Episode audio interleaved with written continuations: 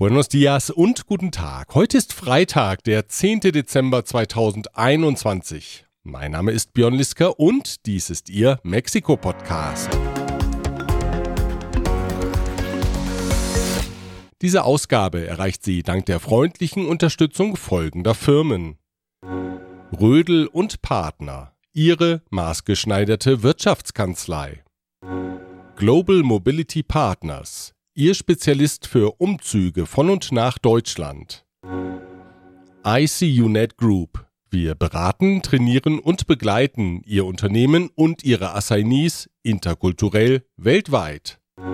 Von wo besser Isiera, Ihre Anwaltskanzlei mit einem spezialisierten German Desk. Angekommen ist ein unversöhnlicher Streit jetzt in der Öffentlichkeit. Geklärt ist die Frage, wann und wie es mit der Energiereform weitergeht. Gebildet haben sich neue Bürgerwehren im Bundesstaat Michoacán. Und gehört haben wir die musikalischen Grüße, die Musiker aus Berlin nach Mexiko übermittelt haben. Das sind einige der Themen in dieser Ausgabe, die sie auch dank der Unterstützung der folgenden Unternehmen erreicht.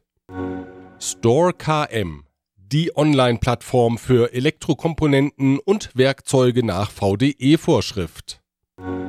Evonik, ein weltweit führendes Unternehmen der Spezialchemie. Kernliebers, der globale Technologieführer für hochkomplexe Teile und Baugruppen mit den Schwerpunkten Federn und Standsteile. König und Bauer Latam, Maschinen und Services für die Druck- und Verpackungsindustrie. Klöme.com, der Spezialist für IEC-Elektrokomponenten im Bereich Automatisierung und Energieverteilung. Die Links zu den Homepages finden Sie auf mexikopodcast.info. Mitte November hatten wir unter dem Titel Fatale Hochzeit über die luxuriöse Eheschließung von Santiago Nieto berichtet, der infolge der Berichterstattung in den Medien von seinem Amt als Chef der Behörde zur Aufklärung von Finanzdelikten zurücktreten musste. Anfang dieser Woche wurde nun eine anonyme Anzeige gegen den Ex-Funktionär bei der Staatsanwaltschaft eingereicht. Wie die Zeitung Reforma berichtet, kaufte Santiago Nieto innerhalb von zwei Jahren in Querétaro und Mexiko-Stadt Immobilien im Gesamtwert von 40 Millionen Pesos. Käufe, die nur schwer mit einem überlieferten Monatseinkommen von 107.000 Pesos in Einklang zu bringen sind.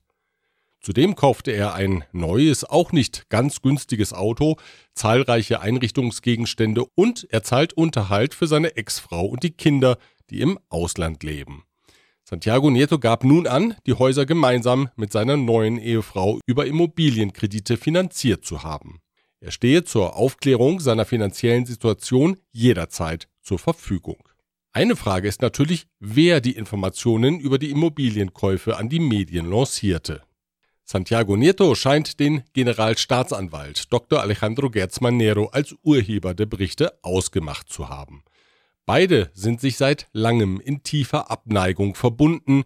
Möglicherweise war dieser permanente Konflikt der wahre Grund für den Amtsverlust von Santiago Nieto. Und so überrascht es kaum, dass nun auch detaillierte Artikel über das Finanzgebaren von Gerz Manero in den Medien zu lesen sind. Die Zeitung El Universal nämlich verfügt nach eigenen Angaben über die entsprechende Akte der Abteilung zur Aufklärung von Finanzdelikten und zitiert detailliert daraus. Neben einer Vielzahl von Transaktionen geht aus den Informationen die teure Vorliebe des Generalstaatsanwalts für schöne Autos hervor. So soll Gerz Manero allein 2014 und 2015 insgesamt 122 luxuriöse Automobile gekauft haben. Die Gesamtausgaben für die Autos beliefen sich auf 109 Millionen Pesos. Wir sehen, auch in dieser Regierung wird nur mit Wasser gekocht. Soll heißen, es gibt interne Konflikte, man sammelt kräftig Informationen übereinander man intrigiert und nutzt dafür die traditionellen Medien. Und wir sehen auch, dass Präsident Andrés Manuel López Obradors Fähigkeiten, als Feuerwehrmann Konflikte im Kabinett zu löschen, überschaubar sind. Er hatte immerhin schon vor rund eineinhalb Jahren Kenntnis von dem Zwist zwischen den beiden Akteuren und forderte sie im Juli 2020 öffentlich auf, sich zu versöhnen, Amor y Paz waren die Stichworte. Ahí sí que es eh, amor y paz. Aber unterm Strich ist es López Obrador nicht gelungen, die Akteure zur Deeskalation zu bewegen. Und weil das so gar nicht in die Erzählung vom neuen Menschenschlag passt, der sich der sogenannten vierten Transformation angeschlossen hat, will der Präsident von dem unangenehmen Thema auch eigentlich gar nichts hören. Weiteren Nachfragen der Journalisten ging er zum Wochenbeginn mit dem Verweis aus dem Wege, dass er nun erst einmal frühstücken müsse. Sigan su camino. Yo ya me voy a desayunar. Muchas gracias. Am 17. Januar soll das sogenannte offene Parlament im Rahmen der geplanten Energiereform starten. Wie berichtet, will Mexikos Regierung den Spielraum für private Elektrizitätserzeuger beschneiden, die besonders auf die Nutzung der erneuerbaren Energien setzen. Stattdessen soll die Elektrizitätsgewinnung des staatlichen Energieversorgers CFE gestärkt werden, der auf fossile Energien und auf Wasserkraft setzt. Außerdem sieht der Reformentwurf die Verstaatlichung der Lithiumvorkommen im Land vor. Das Parlamento Abierto oder offene Parlament bietet Unternehmen und Verbänden die Möglichkeit, die negativen Auswirkungen der Reform darzulegen. Damit verbunden ist die Hoffnung, dass die Parlamentarier das Projekt modifizieren oder gänzlich zurückweisen. Seine Positionen vorbringen kann nur, wer eingeladen ist. Der Andrang dürfte derzeit größer sein als auf die Resttickets für das Finale der mexikanischen Fußballliga am nächsten Sonntag. Glaubwürdig vermitteln müssen die Vertreter von Unternehmen und Verbänden vor allem die Kernbotschaft, dass besonders die international agierenden Unternehmen in zunehmendem Maße den Anteil der Elektrizität, die aus erneuerbaren Quellen generiert wird, exakt zu dokumentieren haben. Vielleicht ist ein Teil der Botschaft bereits bei Präsident López Obrador angekommen, zumindest bot er dem Unternehmerverband Consejo Mexicano de Negocios Gespräche über das Thema an, wie dessen Präsident Antonio del Valle am heutigen Freitag mitteilte gegen die Bürgerwehren, die sich derzeit in mehreren Regionen des Landes neu formieren, hat sich Präsident López Obrador ausgesprochen. Die Grupos der Autodefensa seien nicht mit einem Rechtsstaat vereinbar, kritisierte er. Auf die Vorhaltung, dass die staatlichen Sicherheitskräfte in den von der Kriminalität beherrschten Regionen nicht für die Sicherheit der Menschen garantieren könnten, entgegnete der Präsident, gleichwohl seien Polizeikräfte und Militär verantwortlich für die Bürger, alles andere sei das Chaos. Pienso que fue un error lo de las autodefensas, porque el Estado mexicano está obligado a garantizar la seguridad de las personas. Y cuando no, hay que procurar demandar a las autoridades. Porque si no se tiene control sobre la seguridad y todos pueden hacer justicia por sus propias manos, entonces eso es el caos. Y la política, entre otras cosas, se creó para poner orden en el caos. In der Praxis allerdings bemüht die Regierung regelmäßig das Bild von den Abrazos, no balazos. In der Folge kommt es zu einem Machtvakuum in immer weiteren Regionen, in denen das Gewaltmonopol des Staates nicht mehr greift. Besonders im von Drogenkartellen umkämpften Michoacán waren zuletzt Bilder von neuen oder gestärkten Selbstverteidigungsgruppen zu sehen. Die einzelnen Gruppen schließen sich zum Verbund der sogenannten Pueblos Unidos zusammen, der aktuell angeblich rund 3000 bewaffnete Mitglieder zählt. Finanziert werden die Gruppen offenbar vor allem von den Avocado-Produktionsbetrieben, denn deren Besitzer setzen sich gegen die immer höheren Schutzgelder zur Wehr, die sie an die Kartelle zu zahlen haben. Kurzfristig ist die Bildung solcher Bürgerwehren verständlich, mittel- und langfristig aber liegt in ihnen eine große Gefahr, denn schnell entwickeln sich daraus paramilitärische Einheiten, die nicht mehr zu kontrollieren sind. Beobachten lässt sich das etwa im Städtchen Aguililla in Michoacán. Dort war 2014 unter dem wohlwollenden Blick der Bundesregierung eine Bürgerwehr mit dem Namen Los Viagras entstanden. Heute agiert die Gruppe wie ein Kartell. Limonenbauern müssen bis zu 150 Dollar pro Lastwagen an die Mitglieder der Viagra-Gruppe zahlen, um ihre Waren für den Verkauf überhaupt aus dem Ort herausbringen zu können. Bei einem Unfall sind am gestrigen Donnerstag in Chiapas 54 Migranten aus Zentralamerika und der Karibik ums Leben gekommen. Sie waren in dem Anhänger eines LKW, der mit überhöhter Geschwindigkeit von Tuxtla Gutierrez aus nach Chiapa de Corso fuhr und sich überschlug. Weitere 105 Migranten wurden verletzt. Anwohner kritisierten, dass der LKW nur 500 Meter vor der Unfallstelle einen Kontrollpunkt passiert hatte, der mit Infrarottechnik ausgestattet ist. Es ist unmöglich, dass die eingefärchten Menschen in dem Anhänger nicht zu sehen waren, beklagte ein Anwohner Medienberichten zufolge. Zeitgleich waren tausende weitere Migranten auf den Straßen des Landes in Richtung Norden unterwegs.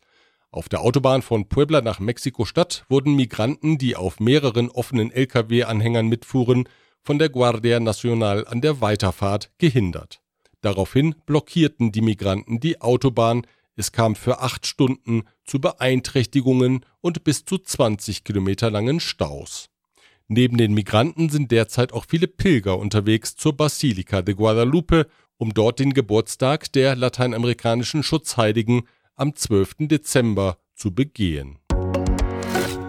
Die sogenannte Boosterimpfung gegen das Covid-Virus hat in einigen Teilen des Landes begonnen. Mit der dritten Dosis geimpft werden über 60-Jährige.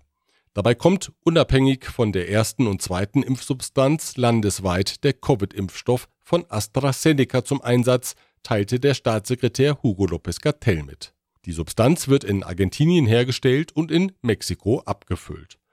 Zum Start der Booster-Kampagne erhielt auch Präsident López Obrador seine dritte Impfdosis. Vorläufigen Informationen zufolge ist es nicht nötig, sich erneut auf der Webseite MiVacuna zu registrieren. Man solle sich einfach an den Impfstellen einfinden, die über die ortsüblichen Medien bekannt gegeben würden, hieß es. Anlässlich der 200-Jahr-Feiern zur mexikanischen Unabhängigkeit hat die Kulturstiftung der deutschen Industrie in Mexiko unter der Leitung von Sebastian Masson ein Video produzieren lassen, in dem Musiker in der deutschen Hauptstadt mexikanische und lateinamerikanische Titel spielen. Von dem Stück La Negra Tomasa über Besame Mucho bis zu Eres para mí geht die musikalische Reise.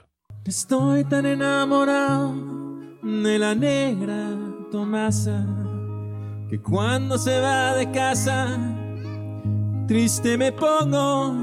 Estoy tan enamorado de la negra Tomasa que cuando se va de casa triste me pongo.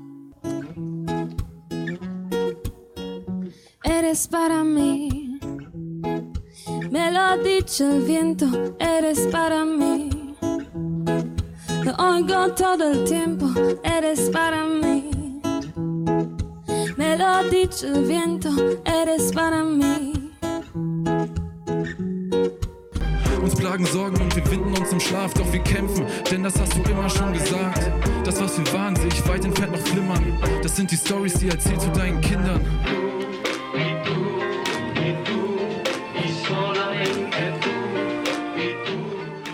Federführend koordiniert hat das Projekt Ulrike Wiegel von Bluepoint Management. Mit ihr habe ich über den Film und die Resonanz darauf gesprochen. Sicher gibt es ja schon Reaktionen auf das Video. Wie sind die denn? Ja, fantastisch. Wir sind total überrascht und begeistert. Das Video on YouTube, 1300 Menschen haben das schon gesehen. Insofern äh, sind wir da sehr, sehr glücklich. Über in Facebook auch über 5000 Menschen, die dabei sind. Also unglaublich. Und ich meine, die deutsche Community hier in Mexiko, auch die haben, äh, haben uns alle beglückwünscht. Wie haben Sie denn all die Musikerinnen und Musiker in Berlin gefunden, die mexikanische Musik spielen? Ja, wir haben erstmal haben wir eine Anzeige geschaltet und unser Fotograf in Berlin, der Paul Jonak, den haben wir einfach mal durch die Straßen ziehen lassen und über Telefon, Chat und Zoom und Teams und so weiter haben wir uns dann kennengelernt und haben die Musiker da halt dann zusammengeführt sehr, sehr interessant, aber es hat all, irgendwie alles geflutscht. Insofern äh, hat das prima geklappt. Und das ist ja auch eine große Bandbreite. Welches der im Video gespielten Stücke gefällt Ihnen persönlich denn am besten?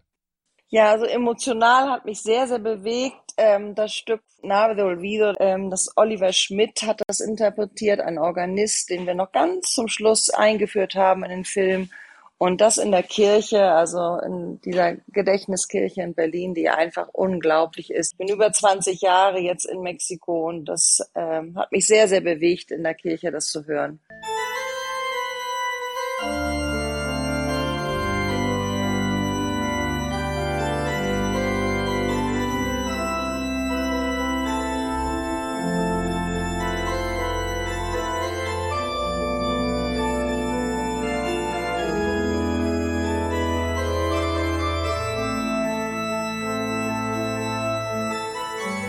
Ich lege Ihnen das 48-minütige Video mit den mexikanischen und lateinamerikanischen musikalischen Grüßen aus Berlin sehr ans Herz und verspreche Ihnen, es gibt noch einiges zu entdecken. Den YouTube-Link finden Sie auf mexikopodcast.info.